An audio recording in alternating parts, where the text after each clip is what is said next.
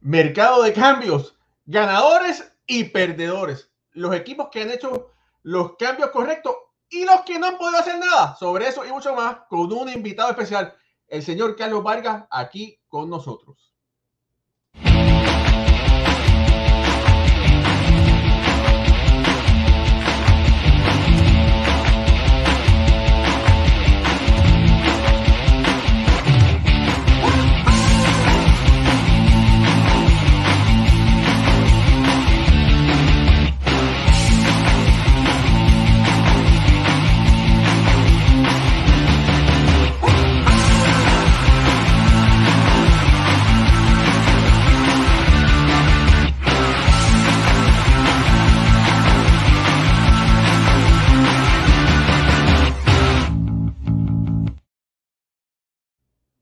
Buenas noches familia del béisbol. Bienvenidos a otro programa más de béisbol entre amigos por aquí, por béisbol ahora. Mi nombre es Raúl y Ramos directamente desde New Jersey.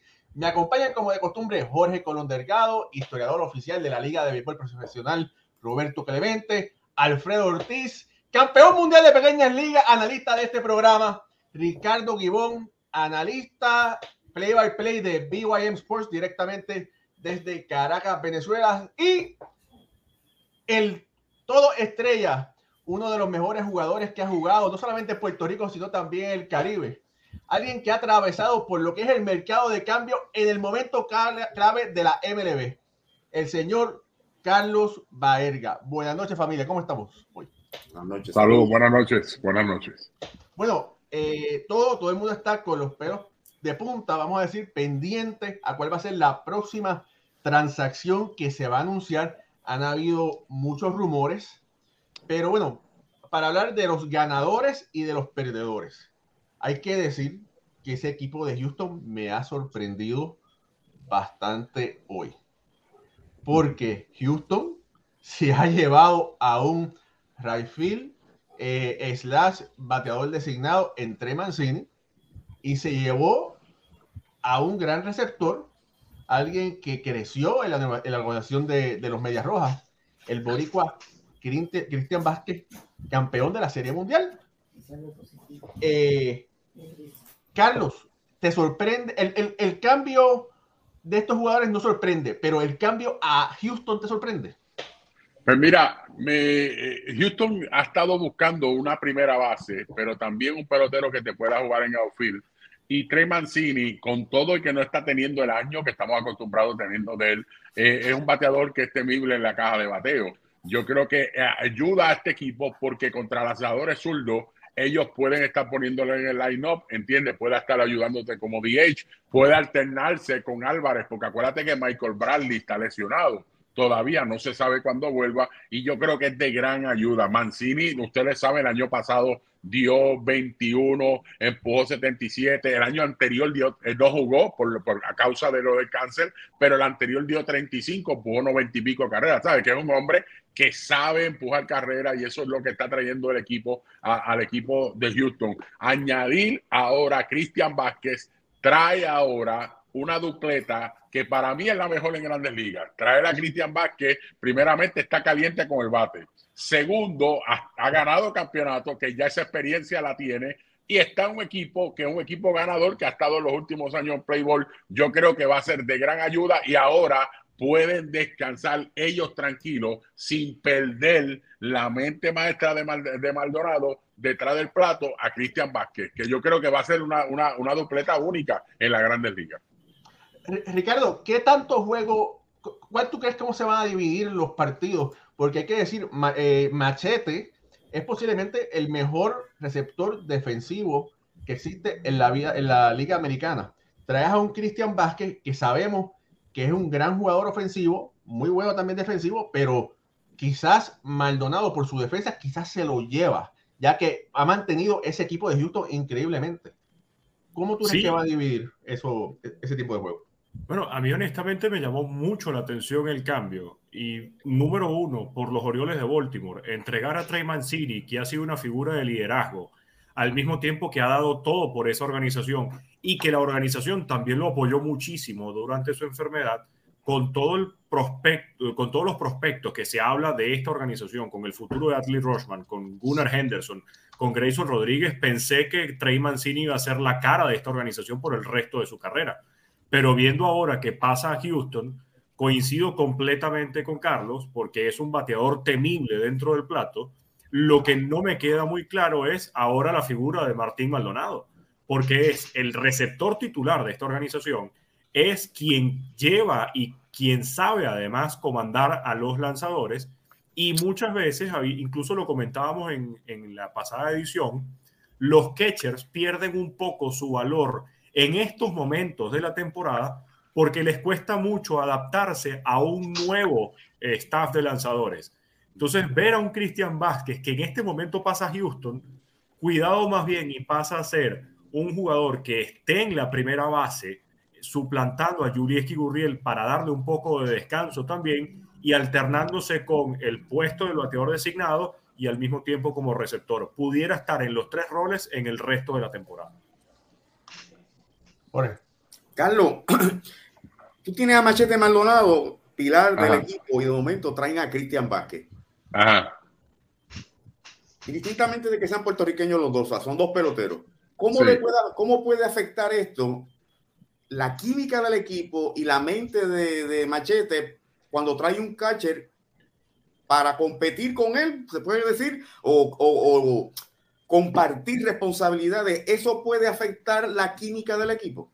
Pues mira, yo, te, yo le voy a decir algo a ustedes, conociendo cómo está la química y ahorita tuve la oportunidad de hablar un poquito con Alex Cintrón, eh, conociendo el liderato que tiene Machete Maldonado y cómo lo respetan tanto en esa organización, yo le atrevo a apostar que Machete fue el que dijo, traigan a Cristian para acá, porque él y yo podemos ayudar a este picheo y, yo sé que no va a haber aquí, no va a haber eh, nada en contra de nosotros, entiende, yo creo que nos vamos a llevar bien en todo esto. Para mí, yo creo que Machete Maldonado tuvo que ver mucho para que este cambio se diera. Machete en los últimos días le estaban dando unos cuantos días libres, el pelotero que ellos tienen que es un prospectazo, ese catcher Lee ese va a ser el prospecto del futuro, pero no está ready. Es un primer round también que tienen ellos. Este equipo de Houston tiene peloteros como locos, pero acuérdense de algo. Es, lo que digo ahora de Machete. Yo creo que Machete tuvo que ver con ese cambio para que se diera a cabo y llegara hasta acá. Pero lo importante de todo esto, que ellos no se quedaron dados. Ellos también añadieron a ese equipo a un pitcher que se llama Jaden Murray, que ustedes miren los números, 8 y 2, 324 en AAA ¿sabes? Que añaden también un, lanzador en ese cambio que fue buenísimo, que fue un cambio de tres equipos. Fue un cambio del equipo de los Astros, del equipo de Baltimore y del equipo de Tampa. Entiende que también el equipo de Houston añade un lanzador que quizás lo puedan poner en el bullpen, que ellos necesitan arreglar ese bullpen. Gracias, Carlos. Oye, Alfredo, eh, aunque hay que tener a colación, ¿verdad? De que estos dos peloteros, perdón, estos dos peloteros no, Cristian Vázquez salió de Boston, ¿verdad? Eh, pero también Boston trajo a Tommy Farm, ¿verdad? Eh, ¿Qué pasa con el equipo de Boston? ¿Están vendiendo? ¿Están comprando? Eh, es como si no hubiese nada definido. Mira, el equipo de Boston ahora mismo, solamente Bloom es el único que sabe lo que está haciendo. Nadie más sabe lo que está pasando. Estoy, contigo. Estoy contigo completamente. Este oye, Alfredo, Alfredo, si fuera por Carlos, mira lo que le pasaba a Blum. Afuera, así mismo. Así mismo. Mira, realmente tú sabes que yo sigo bien de cerca este equipo, ¿verdad? Lo estoy cubriendo siempre. Y realmente en el momento que los veo ahora, es un momento en, el los equipos nunca quieren estar, en un momento bien pésimo para, para el equipo de Boston. Tú estás cambiando veteranos y eso es lo que has estado anunciando por las últimas semanas. Y entonces añade peloteros veteranos que ni están realmente en, en condición de juego a, a tu equipo. No, no, entiendo que, cuál es la mentalidad del equipo de Boston ahora mismo. Eh, FAM a principio de temporada, eh, yo lo comenté aquí, que quizás era una alternativa cuando tú haces el cambio que tampoco nadie se puede explicar de Renfro eh, por Jackie Jr., un cambio, un cambio horrible. Eh, pero cuando trae a Jackie, yo, yo comentaba aquí que Fan era gente libre y quizás había la posibilidad de traerlo para un platón en el right field, derecho, zurdo, buscando alternativas. Pero este momento de la campaña no es un momento para traer a un jugador como Fan. Si acaso es oportunidad de darle a los muchachos que están en la AAA que se tomen un cafecito arriba y cojan turno. Pero lo que está haciendo el equipo de Boston ahora no me tiene ningún sentido. Y traes también a Rhys Maguire, un, receptor que ha pasado ya cinco o seis campañas en las grandes ligas. Eh, no es un bate que te pueda aportar nada. Eh, en las menores realmente Boston no tiene ningún suplente ready para el momento. Así que eh, la situación de Boston es una situación bien incómoda para la, para la fanaticada. Lo que sí te puedo decir es que me gusta mucho lo que hicieron los Orioles entiendo ¿verdad? lo que estábamos hablando en, programas anteriores, donde comentábamos que como venían bien calientes, no sabíamos si los Orioles iban a ser compradores, iban a ser vendedores. Y han salido de Mancini, que es uno de los pilares en los últimos 10 años de este equipo, pero se hacen de dos grandes prospectos, el prospecto número 6 del equipo de Tampa y el prospecto número 12 del equipo de Houston, ambos lanzadores derechos. Por, por, por Mancini, que era un jugador que tú sabes que a final de la temporada ya no iba a estar más con el equipo. Eh, ese equipo ya tiene una proyección y tiene las piezas, colocando las piezas para de aquí a uno o dos años estar en el tope de esta división. Es lo que ellos están proyectando. Así que me gusta lo que hicieron los Orioles, fortalecieron su ya número uno eh, finca con estos dos pitchers.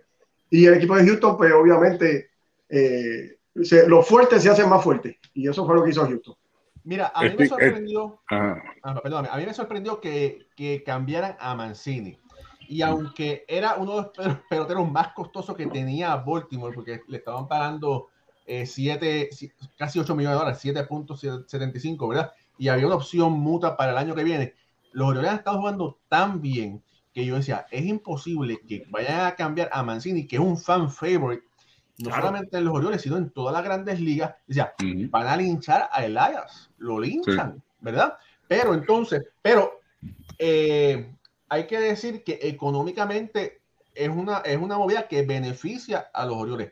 Lo que me preocupa, no que me preocupa, pero lo que me pone atención es que con este cambio, Jorge López pudiera ser la próxima ficha que los Orioles cambiarían si algún equipo está dispuesto a deshacerse de prospectos tipo A.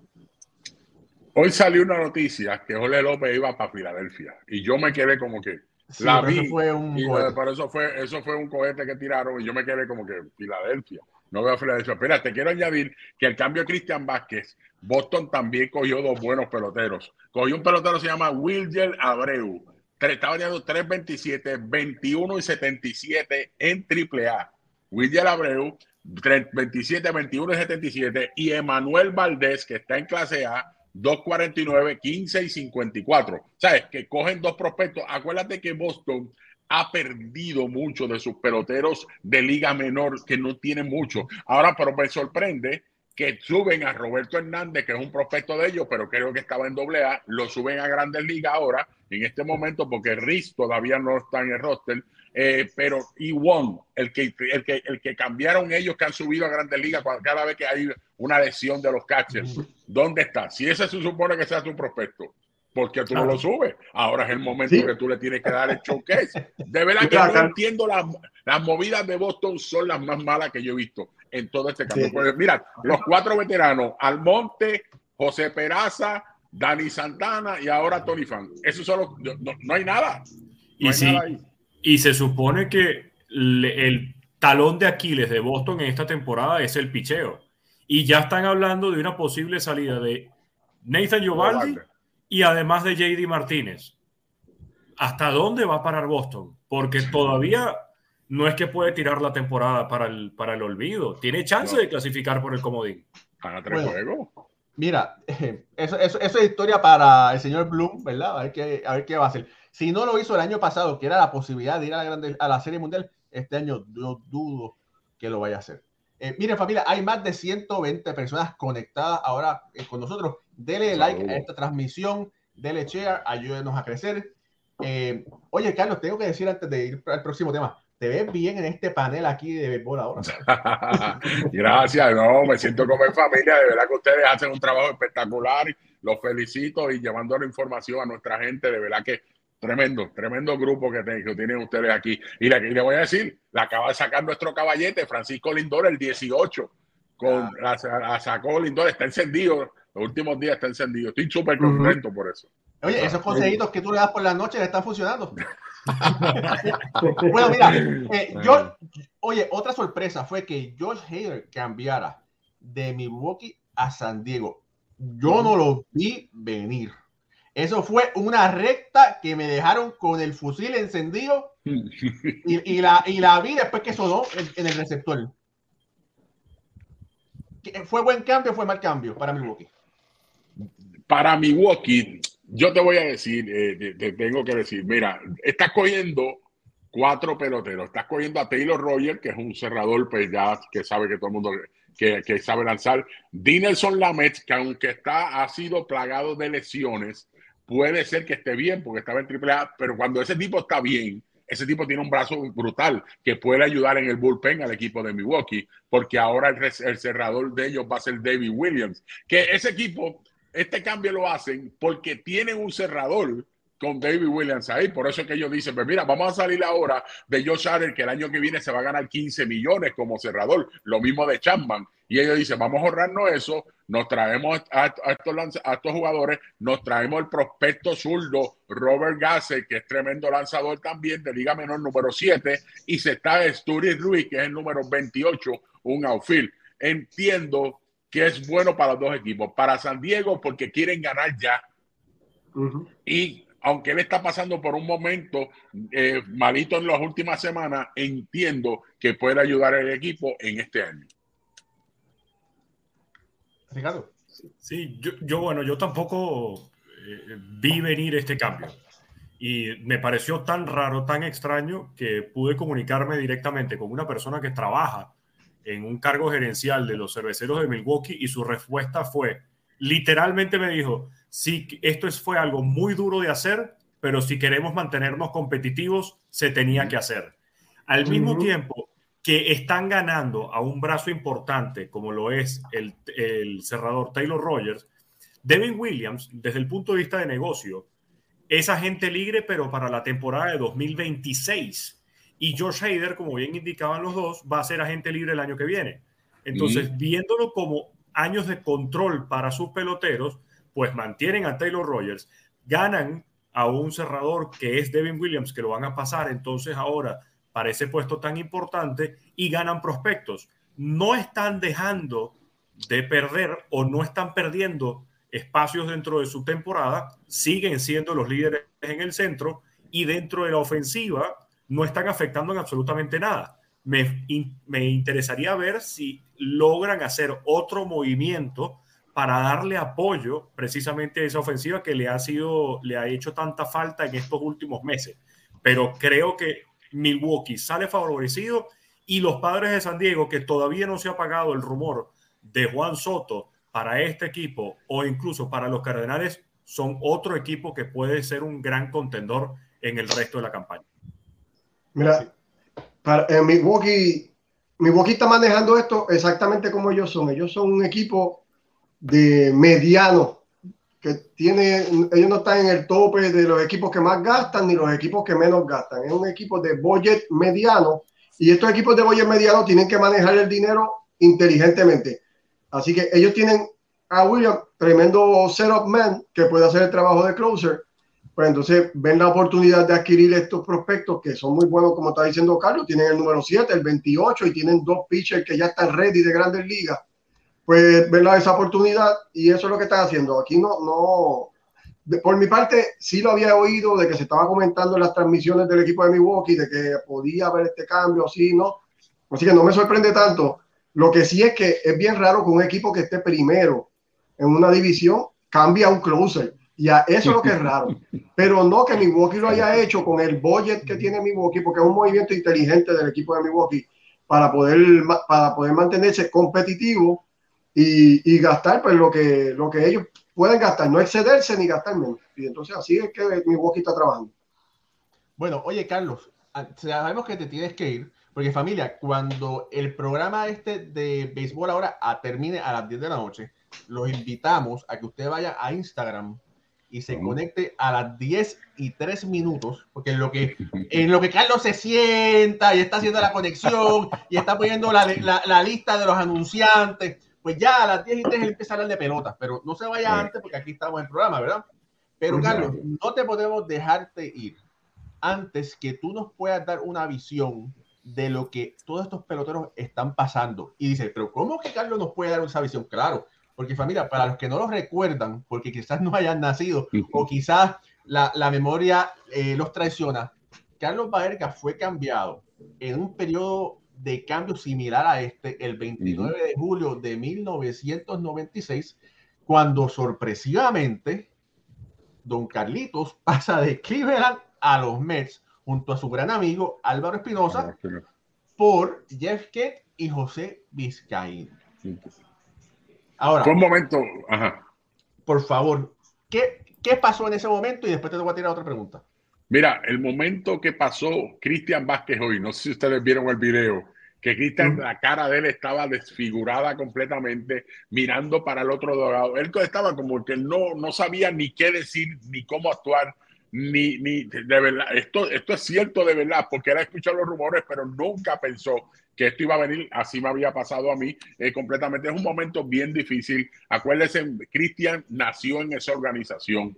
Entiende que esto es importante. Conoce esos peloteros. Los, miren, nosotros pasamos más tiempo con los peloteros del Dogado que con la familia. La gente tiene que saber eso. Nosotros estamos desde las 12 del mediodía, algunas veces una, hasta las 12 de la noche. Y es algo duro para ese pelotero que ya tú llevas años. Me pasó a mí en Cleveland y de verdad que es algo fuerte, fuerte completamente. No, cuando ya tú, ya tú cambias la primera vez, pues ya tú te acostumbras a todo eso, porque tú sabes que cuando estás poniendo unos números, hay equipos que te quieren coger, pues ya. Pero esa primera vez, cuando tú llevas tanto tiempo de campeonato, de playoff y de muchas cosas, es fuerte para un pelotero.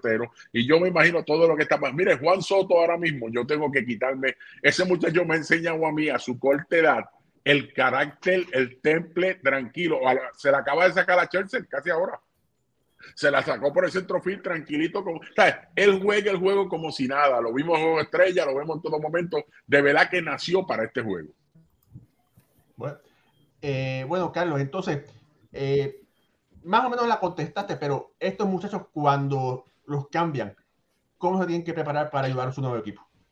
No, tiene que, tú, tú tienes que llegar, acuérdate que, que eh, eh, es bien difícil estar llegando a una nueva casa. Al principio tú estás como cuando llegas a una casa ajena, que te invitan a comer, tú que estás sentadito, déjame ver cómo voy a coger el, tenedor, como sabes, tú estás eh, experimentando y llegando a un sitio nuevo que tú no sabes ni dónde queda el baño, ni dónde queda nada. Es fuerte, es fuerte los primeros días hasta que se pasan por lo menos 10 días a tú caer en, ese, en ese calor del equipo, pero ahí es que vienen los capitanes del equipo que son importantes, llegar, hablar contigo, del coach, los coaches, entiende, mantenerte como si fueran familia. Es algo difícil, es algo difícil, de verdad. Sinceramente, no se lo recomiendo a nadie. Eh, todo esto, ese cambio de hardware, yo me imagino que tiene que ser durísimo para él. durísimo porque por, si a nosotros nos sorprendió a él lo tuvo que haber sorprendido. No sé si ustedes lo creen. Oye, Harler tiene efectividad en cuatro postemporadas de 1.88. Tú estás cambiando un hombre que es un anillo. En los últimos tres años no ha habido un relevista más caballo que Harler en la Grande Liga. Y usted lo sabe. de verdad que es impresionante. Y esta gente se atrevieron a tirar esa ficha en el día de hoy. Es increíble. Alfredo, ¿tienes algo? Sí, eh, Carlos, sí, una preguntita rápido de lo de Cristian Vázquez. Como ya hemos comentado aquí, Boston ¿verdad? no tiene nadie de esa calidad en la finca, ni ahora mismo en Grandes Ligas, nada. ¿Tú piensas que este movimiento podría ser uno parecido al de Chapman, donde Boston suelte a Vázquez, Vázquez termina estos dos meses con Houston y es una ficha para que Boston la firme como agente libre en el tiempo muerto? Siento que ese va a ser el movimiento que van a hacer ellos. Siento que hablaron con él, mira, necesitamos coger par de peloteros, vete tranquilo, sabemos que ahora mismo el equipo no va para ningún lado, porque ahora mismo con lo que tú estás haciendo, le estás dejando saber a todo el mundo que nosotros vamos a jugar. Oiga, es que no es fácil lo que está pasando el equipo de Boston, pero entiendo que yo creo que firman otra vez a Cristian Vázquez, es de la casa, y ya Alex lo conoce bien, entiende, yo creo que, yo creo que vuelve, yo creo que vuelve a Boston, el estilo Chapman. Bueno, Carlos, sabemos que tienes que ir, gracias por estar con nosotros, esta es tu casa no te vamos a dar las llaves de la casa, pero sí el código para que entre.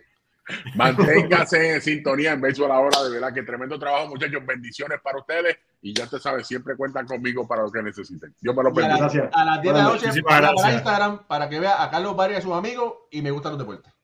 Dios me lo bendiga a todos. Bien. Amén. Bueno, familia, ese fue el señor Carlos Barria que estuvo un ratito con nosotros. Con nosotros. Rápido, rápido, quisiera darle las gracias a Manuel Troche que nos tiró por ahí un super sticker. Gracias, Manuel, por, por esa, ¿cómo? Por eso que nos enviaste por ahí. Eh, y dice Manuel, yo quiero, yo quería a Mancini en los Mets y no se dio, ni modo.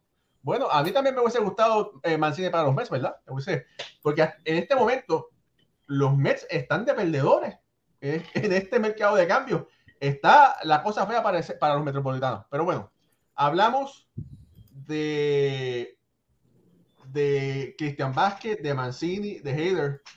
Los Yankees sorprendieron hoy. Espérate, antes que salga de, antes que entre los Yankees, chequéate a Hader contra David Williams este año. Este año. ¿Perdón? es el récord de David, David Williams y Hader este año? Tienen la misma cantidad más o menos de entradas lanzadas pero Heidel tiene mejores números que, digo, este Williams tiene mejores, mejores números que, que Heidel. David Williams. Baja, baja un poquito, dale para abajo. Dale para abajo. Entonces, sigue, sigue, sigue, sigue. Ok, aquí donde dice compare David Williams to Josh Heidel 2022. Dale yo, entonces 2022. Mira esos números. Que es muy posible que por esos números se atrevieron a hacer eso, aparte de todas las razones que ustedes dieron. y saben, y saben además otro, otro de los. Se lo, está llevando, se lo está llevando en todo.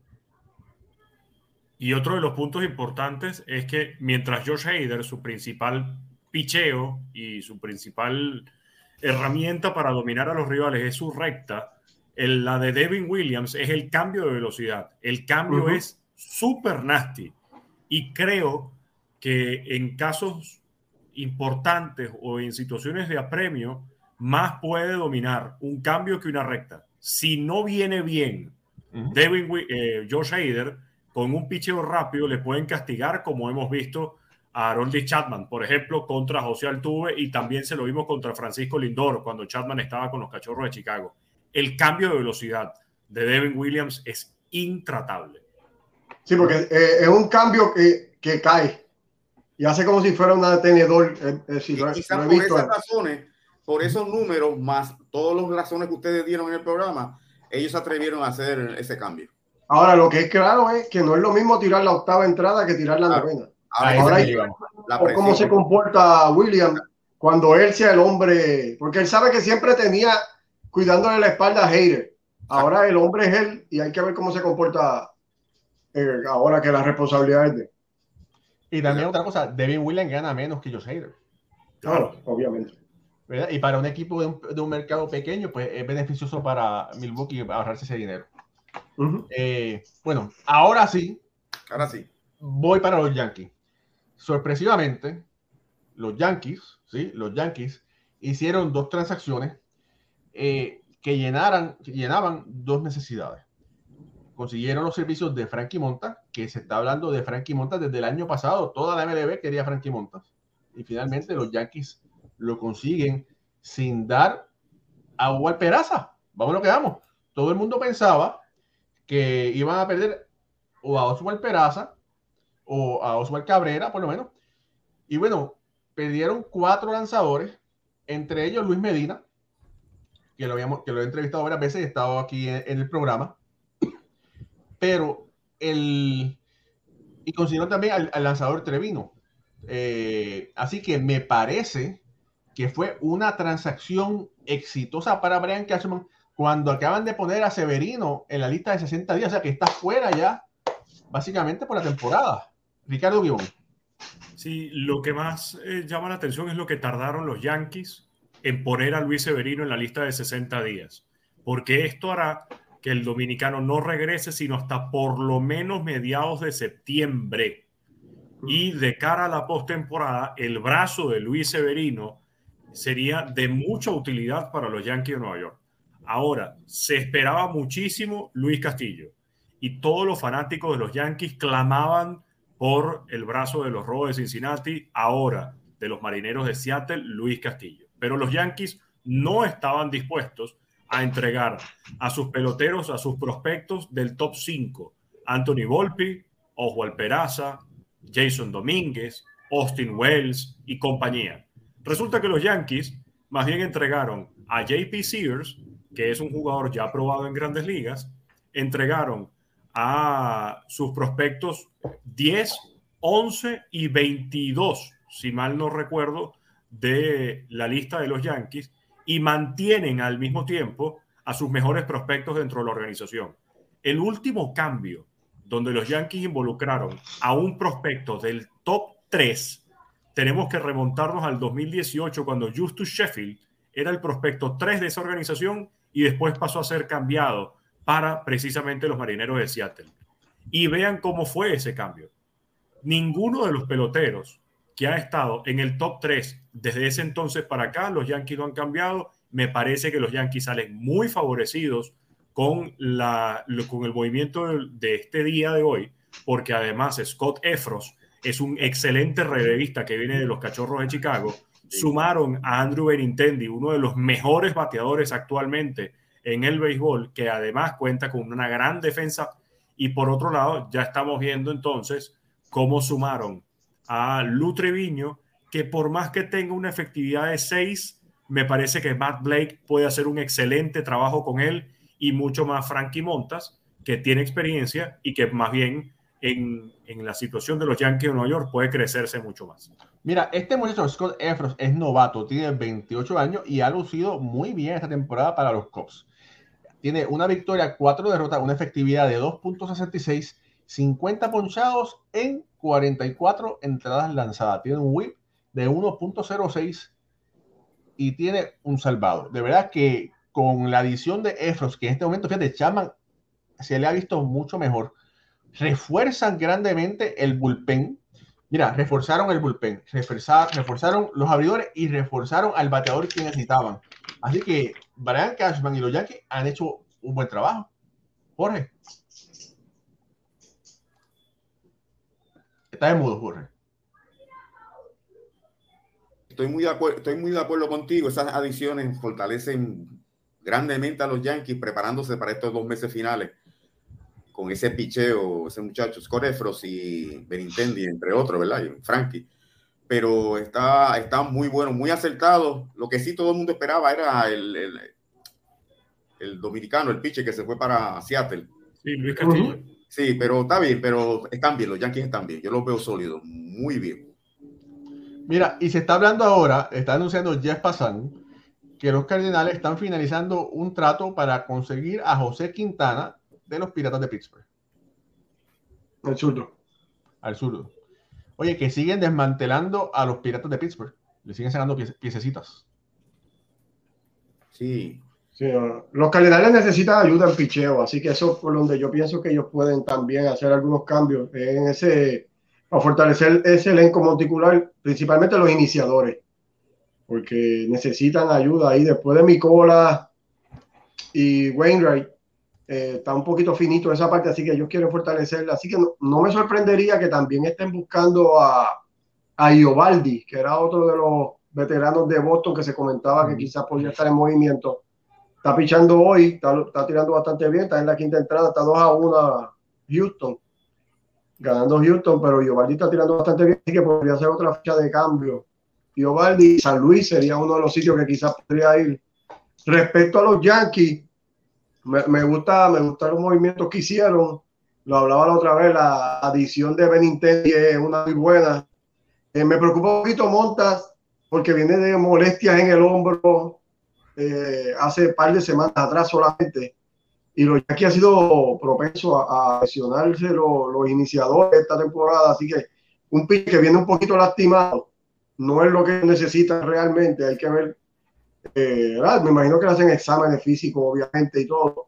Hay que ver cómo Montas está realmente ese hombro para, para poder aportar al equipo de los Yankees. Pierden el prospecto 5, 10, 20, 21 y el 7 que se lo dan los Cubs. Así que dan bastante de su finca para obtener lo que querían ellos. Pero hablábamos, la otra vez, yo por lo menos siempre me gustan peloteros probados a prospectos. Así que me gusta lo que hicieron los Yankees, contrario a otros equipos como son los Mets, que se han quedado sin hacer ningún movimiento.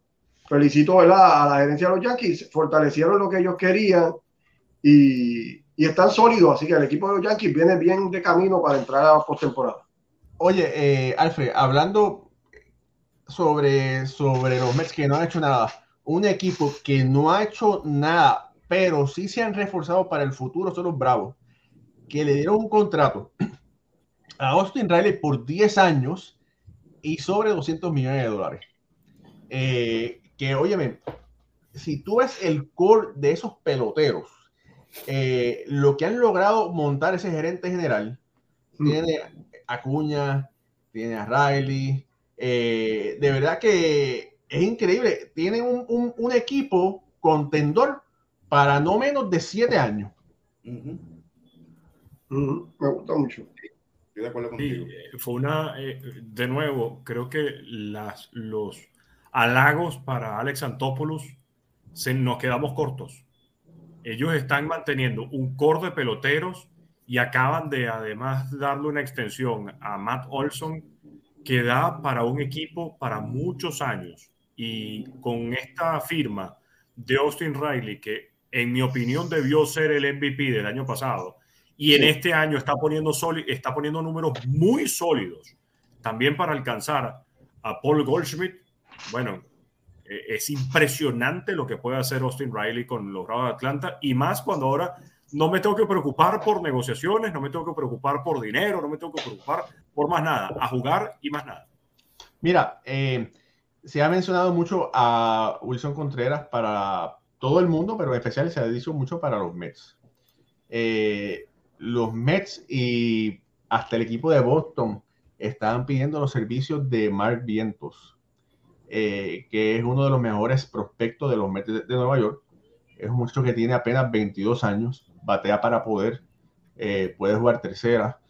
Eh, y los Mets no tienen interés de dar un prospecto que sea top 5 por una renta de dos meses. Lo hicieron el año pasado cuando consiguieron los servicios de Javier Baez y dieron a Peter Show y lo perdieron. Entonces, la gente, los otros equipos están pidiendo prospectos grandes por una renta, a lo que hasta este momento los Mets han dicho que no. Así que muchas veces se negocia mucho, pero hasta eh, las negociaciones llegan hasta un tranque porque dicen, no, no te voy a jugar no vengado porque eh, sí, vamos a tratar de ganar, pero ¿qué pasa en el futuro? Y ellos no quieren que, este, que ese prospecto, el otro que tiene la posibilidad real de llegar a la liga, los vaya a destrozar en un futuro no muy lejano. Sí. Eh, Ricardo Vivón. Sí, eh, yo la verdad siento que estas últimas, a ver, eh, son casi las 10 de la noche, hora del este de los Estados Unidos. faltarían aproximadamente unas 20 horas para que termine el periodo de cambios que va a terminar mañana a las 6 de la tarde. Creo que si hoy estamos viendo muchísima actividad después de las 2 de la tarde en adelante, lo que va a ser mañana, eh, a golpe de 12 del mediodía hasta las 6 de la tarde, va a ser, señores, no suelten sus teléfonos, denle eh, a la campanita en cada uno de los reporteros que ustedes siguen en redes sociales y estén pendientes, porque eh, vamos a ver un cierre que yo creo que no va a ser tan emocionante como el del año pasado, que fue el mejor periodo de cambios en los últimos 20 años, pero creo que sí va a haber muchísimo movimiento, sobre todo por el interés de Juan Soto y las posibles salidas de los nacionales de Washington. A mí me gustaría que de una vez se defina la situación con Wilson Contreras y espero que pueda ir a un equipo que pueda llegar a la Serie Mundial. Es decir, me gustaría ver a Wilson Contreras en los Mets de Nueva York. A mí. Porque además siento que si se va Wilson, se va junto con David Robertson y Robertson puede ayudar muchísimo a estos Mets. Ahora, también quisiera ver, después de todo lo que se ha hablado con los Yankees de Nueva York, qué equipo se puede interesar en un jugador como Joey Galo y qué dan a cambio. Oye, la, liga, la liga esa que tú juegas, Ricardo, la liguita esa que tú juegas los domingos allá en Venezuela, ¿le interesa? Claro. Claro. Ya, lo, enviamos para Venezuela. ¿Cuántas arepas? Eh, bueno. Eh, yo, yo, yo, le, yo, le, puedo cocinar más de una arepa. Tres y una botella de agua. No, no, no, no, no. Le, le, doy una botella de la, nuestra mejor lupulosa y le doy, nuestra, le doy una botella de nuestro mejor eh, bebida de caña de azúcar. Oh, bueno. Jorge Colón Delgado. Es que Raúl, hiciste un comentario ahorita que, como se van desmantelando los equipos, el, equipo este de Pittsburgh. Entonces, cuando uno mira la historia, los últimos seis años de Pittsburgh, desde el, desde el 2017, cuarto, cuarto, quinto, quinto, quinto, quinto este año. Ese año del 2016 que fue que llegaron tercero, una asistencia de 2, mil, de 2 millones, punto 2, este año van por 800 mil. Dudo mucho que pasen de, del millón. O sea, ¿cómo se sentirán lo, el, el, fanático? Porque nosotros no tenemos equipos de grandes ligas. Al tú ver tu equipo que se lo están desmantelando, que lleva seis años que no, no ves una y no pasa nada, ¿no? El futuro no es prometedor. Eh, eh, eh, tiene que ser para el fanático de Pittsburgh bien, bien duro. Y siempre ha sido así para Pittsburgh mayormente. Pasó cuando firmaron a Clemente, que por eso fue que Clemente se desarrolló con los Piratas en grandes ligas, porque como habían llegado últimos, últimos, últimos, lo dejaron que se desarrollara y dio fruto. Ya ustedes saben lo que hizo. Pero que ahora es más difícil porque antes habían ocho equipos, ahora la, competencia es más dura y hay más equipos. O sea que para la fanaticada, una fanaticada como Atlanta, una fanaticada como los Mets que está gozando, los Yankees siempre están en carrera, pero la historia de Pittsburgh no es así. Bueno, vamos a ver. Eh, oye, y pendiente, porque todavía, bueno, Quintana, como dice, parece que se va para los Cardenales.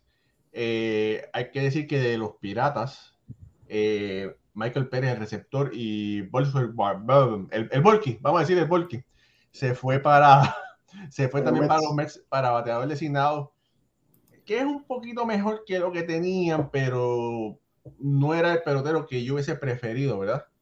Eh, pero bueno, eh, oye, otro cambio, Emanuel Rivera, el boricua que jugaba con Kansas City, tercera base, fue cambiado, estuvo una transacción eh, para el equipo de los Diamondbacks de Arizona. Y eso, fue sorpresivo porque se pensaba que él podía ser, estar en los planes futuros del equipo de, Kansas City. Hay otro cambio también que se dio. Jugó en esta serie contra los Yankees. Por Liu Weaver. Sí. Lo cambiaron eh. Así que Hubo otro cambio temprano en la semana que fue David Peralta pasó de Arizona a Tampa Bay por un catcher de liga menor que Christian Zelda. Este cambio importante para Tampa porque han, han tenido unas bajas bien importantes por lesiones y Peralta viene a fortalecer ofensivamente a este equipo. También es un buen guante para tener en el left field, así que Peralta es una gran adquisición para el equipo de Tampa que sigue ahí en la batalla. Y a diferencia del equipo de Boston, tú ves al equipo de Tampa que sigue haciendo movimientos, buscando peloteros, pero son peloteros que sí pueden ayudar al equipo en el momento, movimientos inteligentes. Y esto es lo que me gusta de este equipo, que con un budget bien bajito, ¿verdad? Que, que sabemos siempre buscan maximizar y encuentran ese pelotero donde que, le, les pueda ayudar al equipo y mantenerlo en batalla. Mira, por aquí Héctor Alicea quiere ser gerente general. Dice, bueno, si metes a Andújar y a Florial en un package junto a Gallo, a Galo, hace a Galo atractivo. Así que bueno, fíjate, lo hemos dicho muchas veces, yo no me canso de repetirlo. Andújar y Florial son peloteros que merecen estar en grandes ligas. Y yo preferiría que los Yankees los pusieran un cambio para traer ya no sé, ¿verdad? Porque no sé qué ahora qué puedan traer. eh, para, bueno, siempre pueden traer a alguien mañana, ¿verdad? Porque estos gerentes generales siempre eh, están trabajando hasta la hora cero, ¿verdad? O sea, no me sorprendería que suceda algo más. Pero eh, me gustaría que Andújar y Florial tuviesen una oportunidad real en las grandes ligas.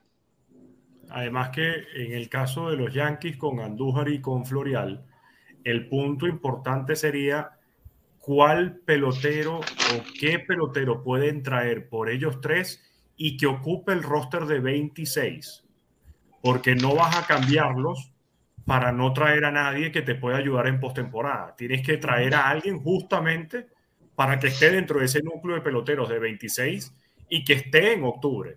Porque si no, no tiene mucho sentido entregar a Galo, entregar a Andújar y entregar a Florial para un pelotero que entonces te ayude el año que viene cuando no sabes todavía si vas a ganar este año o no. Tienes que buscar ganar este año y el año que viene veremos.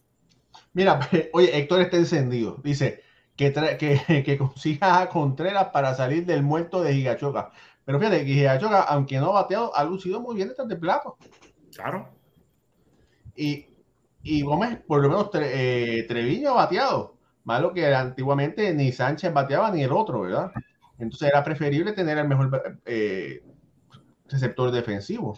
Pero en este momento, al Treviño estar bateando, no me molesta tanto que Gigachoca no batee, porque Gigachoca se ha convertido en el segundo catcher y por lo general los segundos catchers no, no batean tanto. y están primero y están primero. Exactamente. Que no creo que hiciera gran diferencia eh, traer a, Contreras, que Contreras es un mejor bateador que un catcher defensivo. Y entonces tú no quieres cambiar a Treviño para poner a Contreras de tu, como tu catcher eh, principal. Mi humilde opinión. Sí, y yo la verdad es que igualito, opino lo mismo que tú. Me parece que, que Kylie Ashoka detrás del plato ha hecho un gran trabajo para los Yankees de Nueva York no solamente eh, evitando wall pitch y, sobre todo controlando los corredores en las almohadillas, pero, pero también en, lo que es la parte del llamado de juego, que no se mide tan fácil eh, como se pueden medir cualquier otra estadística. Bueno, todavía...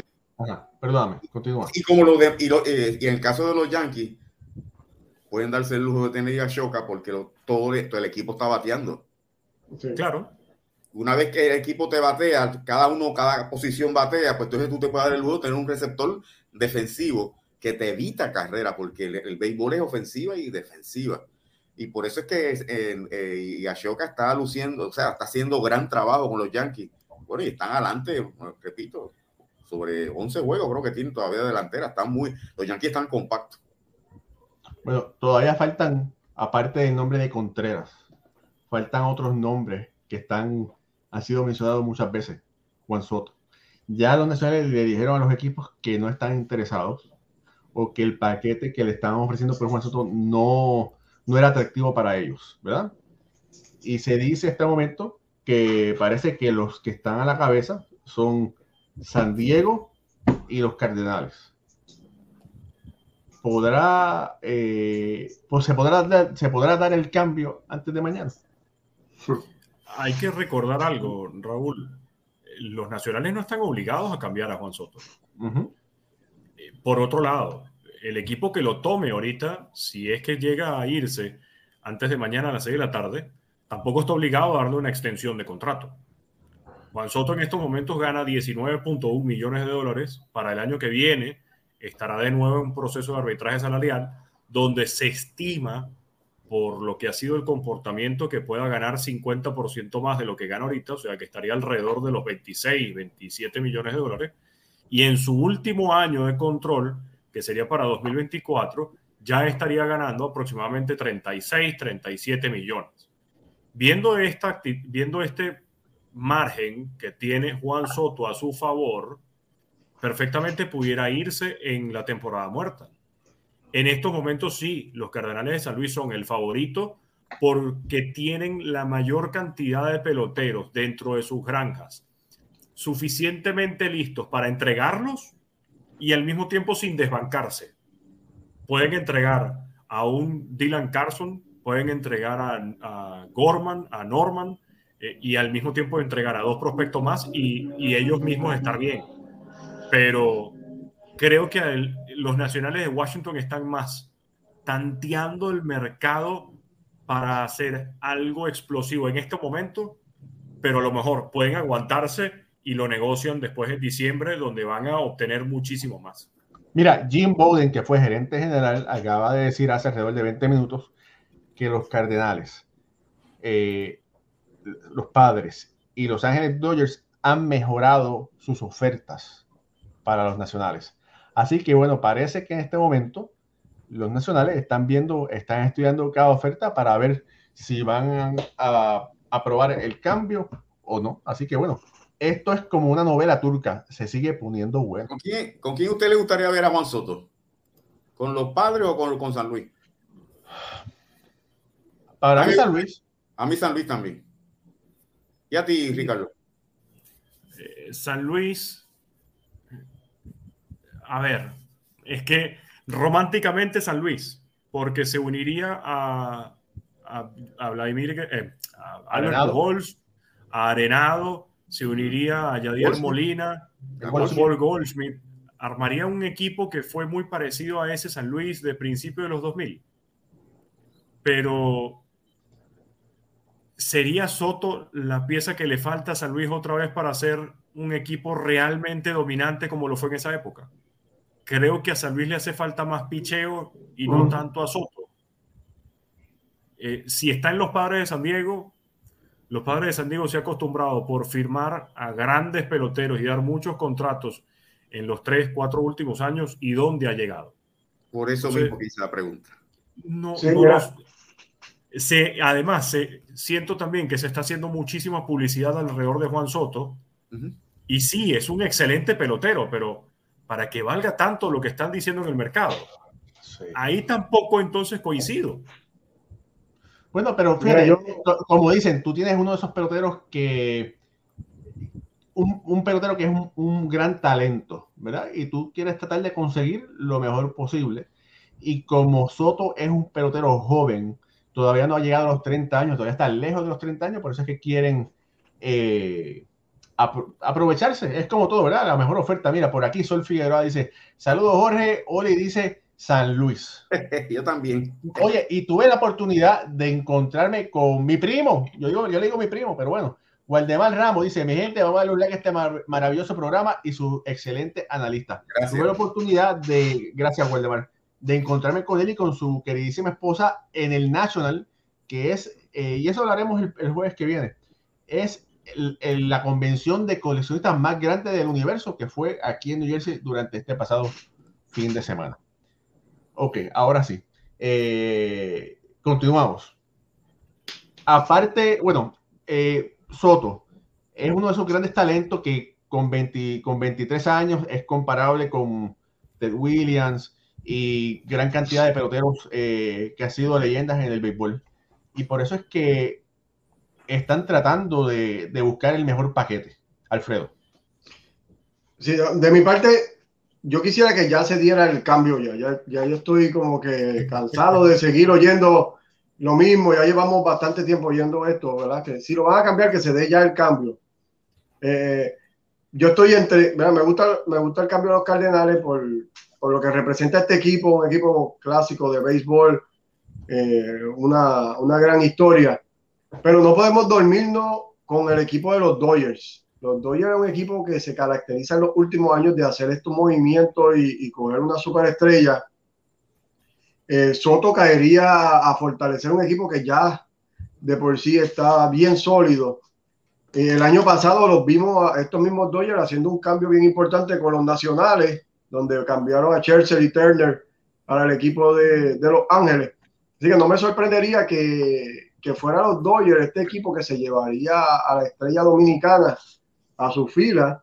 Los Dodgers también tienen una finca sólida, tienen jugadores de grandes ligas también que le pueden dar, como Gavin Lux y otro grupo, al equipo de, los nacionales. Así que podría ser los Dodgers que, que se, que logren adquirir a, a, Soto y entonces montar un equipo allí donde tú tienes a Mookie Betts, eh, a Freddie Freeman, Soto, los Turner, Bellinger bateando de octavo, noveno para, para, para, que tenga la, alineación más temible ahora mismo en Grandes Ligas. Soto con los Dodgers. Eso sería letal.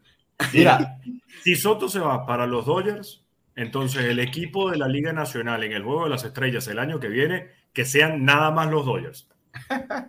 Pudiera ser. Nada más los Dodgers. Adelante.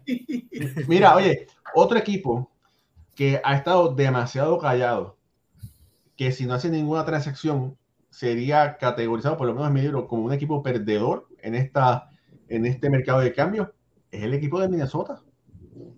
Yo te iba a decir Cleveland. bueno, pero bueno. Yo te iba a decir que Cleveland no quiere gastar dinero. Eh, sin duda. ¿Verdad? Y entonces, si vas a cambiar, eh, vas a aumentar tus nóminas, ¿verdad? Y entonces tienes en el equipo de, vamos a tenerlo para acá para que la gente lo vea, el equipo de Minnesota que ha estado primero en la central, está a un juego por encima de Cleveland. Eh, tiene hicieron la inversión de Carlos Correa y bueno, tienes la oportunidad, todo apunta, aparenta que vas a clasificar para los playoffs.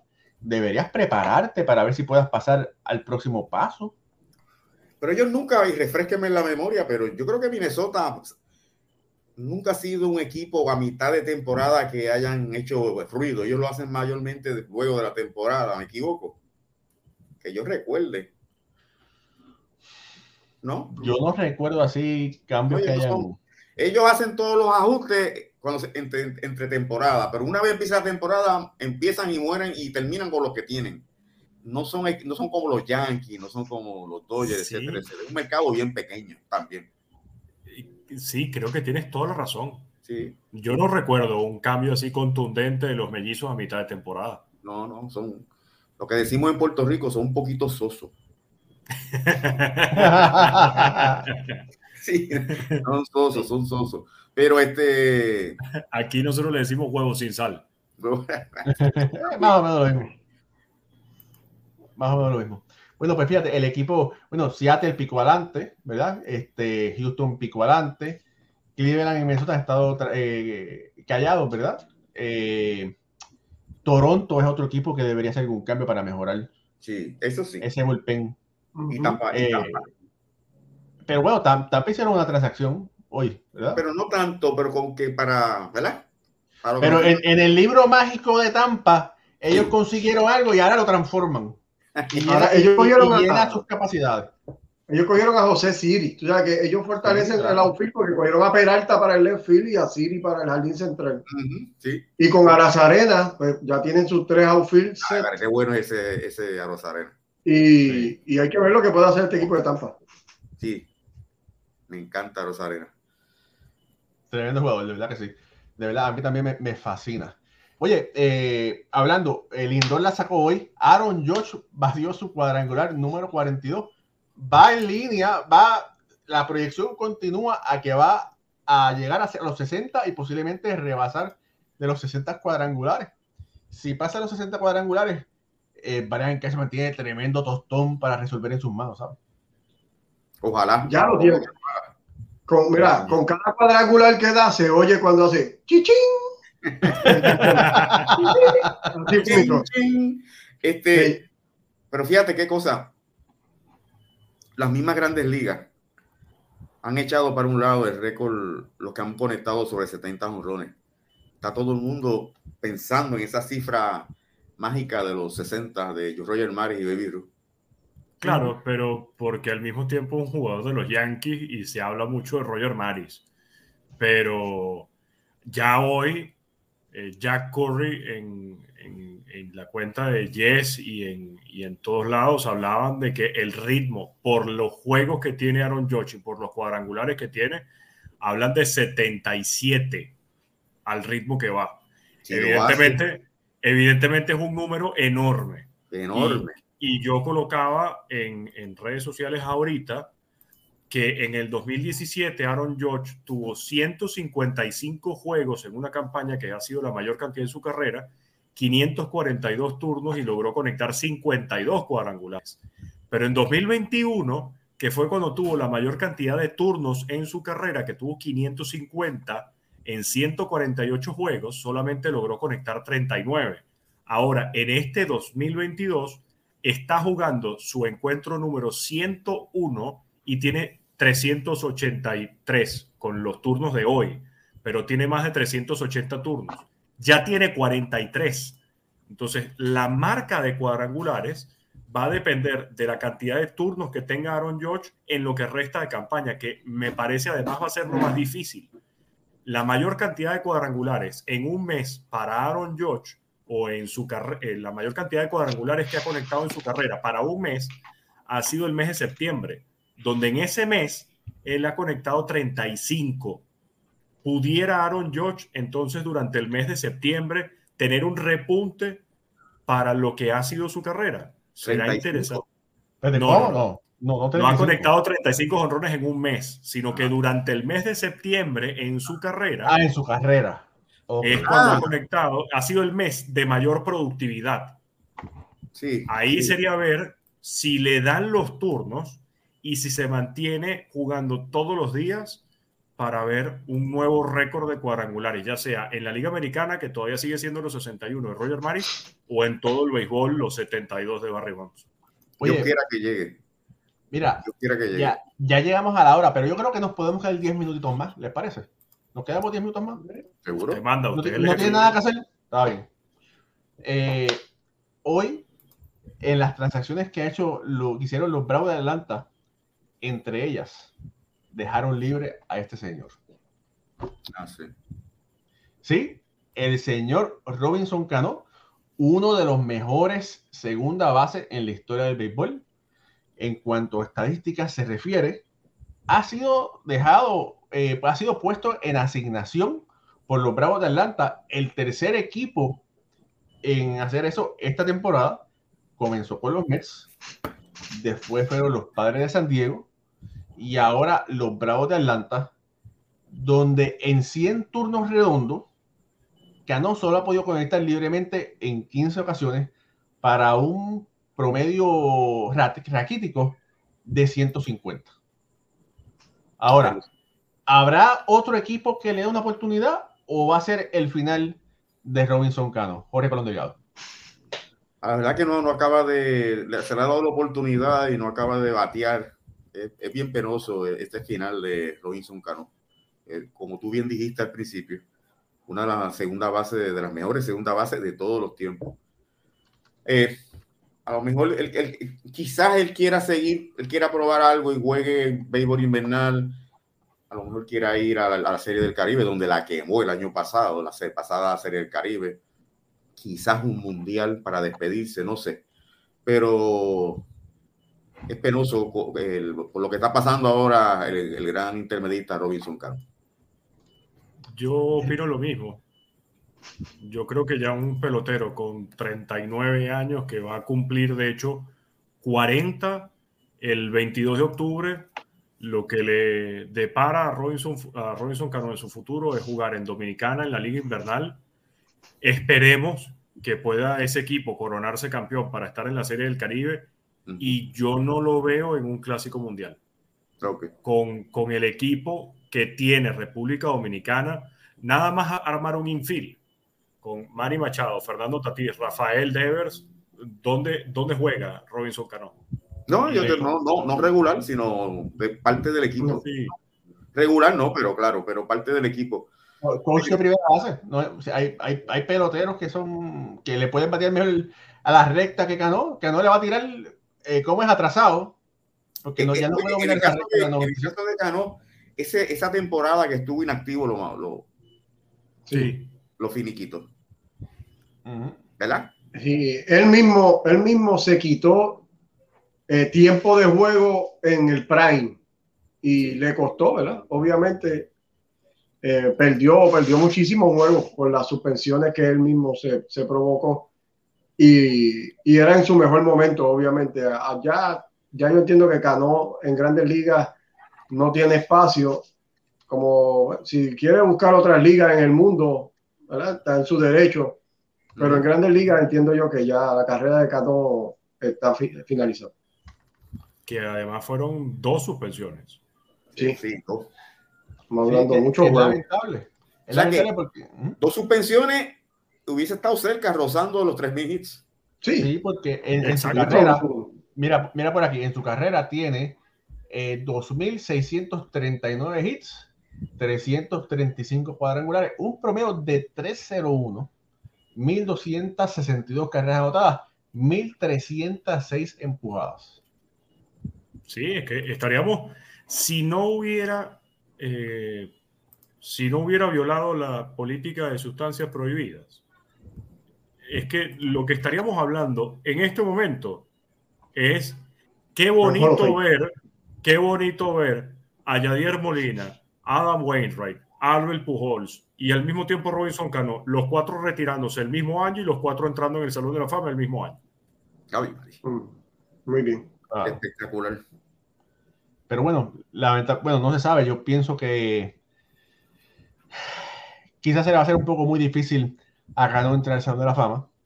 Hay otros peloteros que están esperando, ¿verdad? Eh, Palmeiro, eh, Bonds, Clemens, Sosa. Eh, Sosa, Manny Ramírez, ¿verdad? Y Cano sufre lo mismo que Manny Ramírez, que Manny Ramírez fue, Ramírez Ramírez lo, lo cogieron también en dos ocasiones.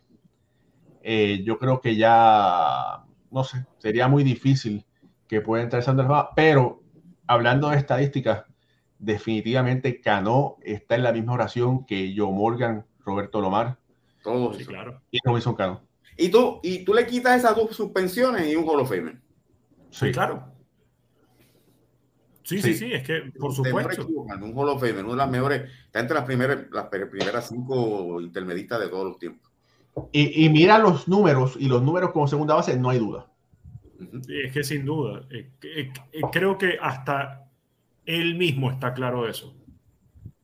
Lo que espera un jugador como Robinson Cano es que en algún momento la opinión de los votantes pueda cambiar y el criterio del Salón de la Fama o de la elección para el Salón de la Fama pueda cambiar para que su caso tenga eh, los méritos por las suspensiones para entrar. Pero es que antes de que entre Robinson Cano, o antes de que entre un Rafael Palmeiro, o antes de que entre un Manny Ramírez, tienen que entrar Barry Bonds y Roger Clemens. Y si ellos dos no entran, entonces no entra ninguno. Sí, y no, y no nos podemos, obviamente no nos podemos sentir mal por Cano, porque si lo vamos a analizar todo, entonces tenemos que preguntarnos cuántos de estos números de Cano fueron a causa de esas sustancias que utilizó en el momento que las utilizó. Y así, pues, pero obviamente siempre va a quedar la incógnita, así que pues, no, no, y yo no me siento mal por Cano, porque Cano tiene 240 millones de razones por las cuales firmó con Seattle. También, así que, mira, yo, mal por no, que va.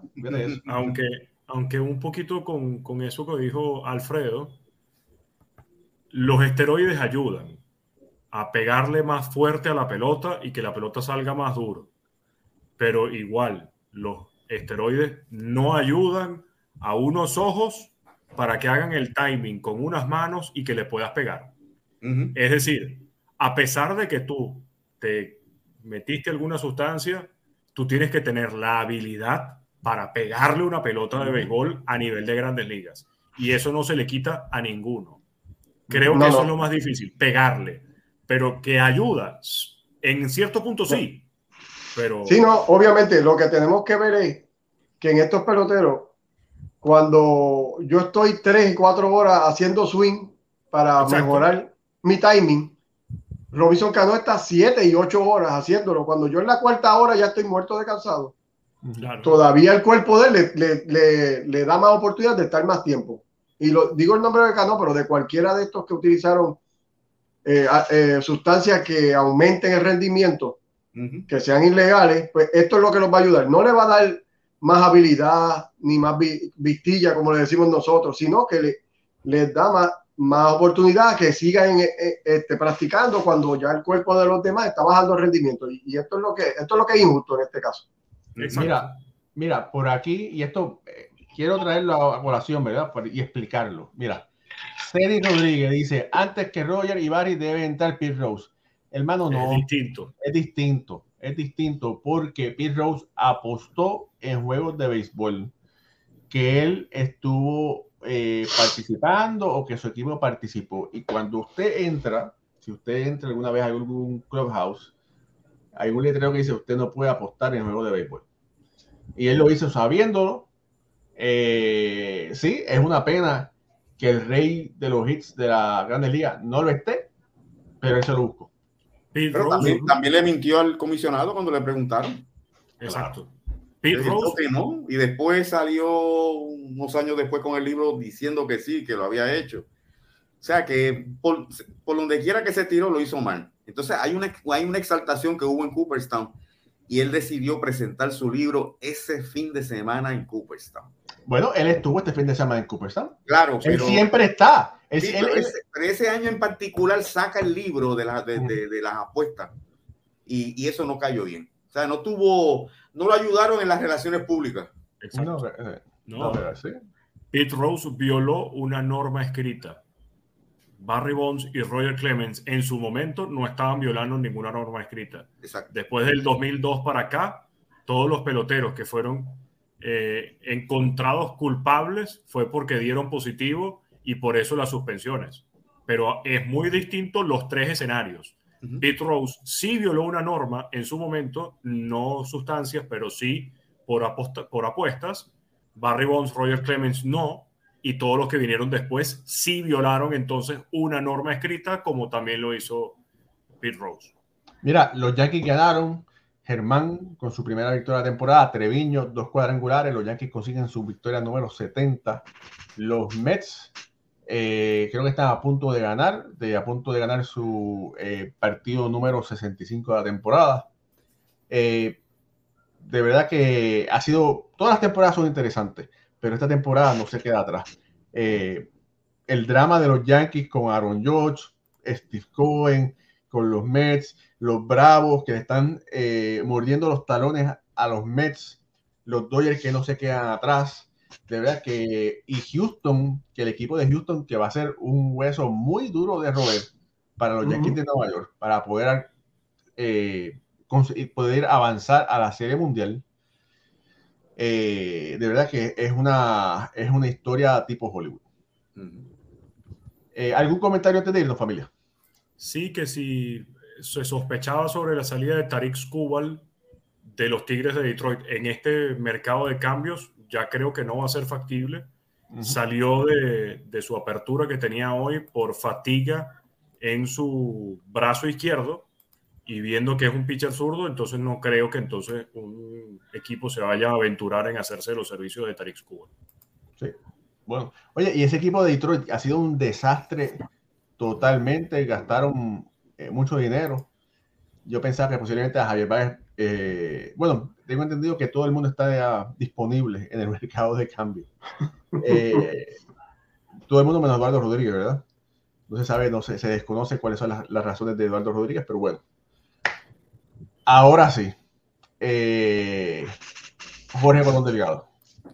Bueno, otro gran programa gracias a, los sobre 125 personas que, se, como, que estuvieron en sintonía con nosotros. 150. apoyo, 42, 42 likes. Muy bien. De parte de Alfredo Ortiz, de nuestro hermano de Caracas, Venezuela, Ricardo Guibón, de nuestro editor Raúl Ramos y este servidor Jorge Colón Delgado. Gracias, gracias, gracias por estar con nosotros. Gracias por el apoyo. Será hasta el próximo jueves, cuando tendremos otra edición más de Béisbol entre amigos. Hasta entonces, que Dios los bendiga. Mira, Raúl. Mira, te va a poner por debajo del brazo, mira. en el medio.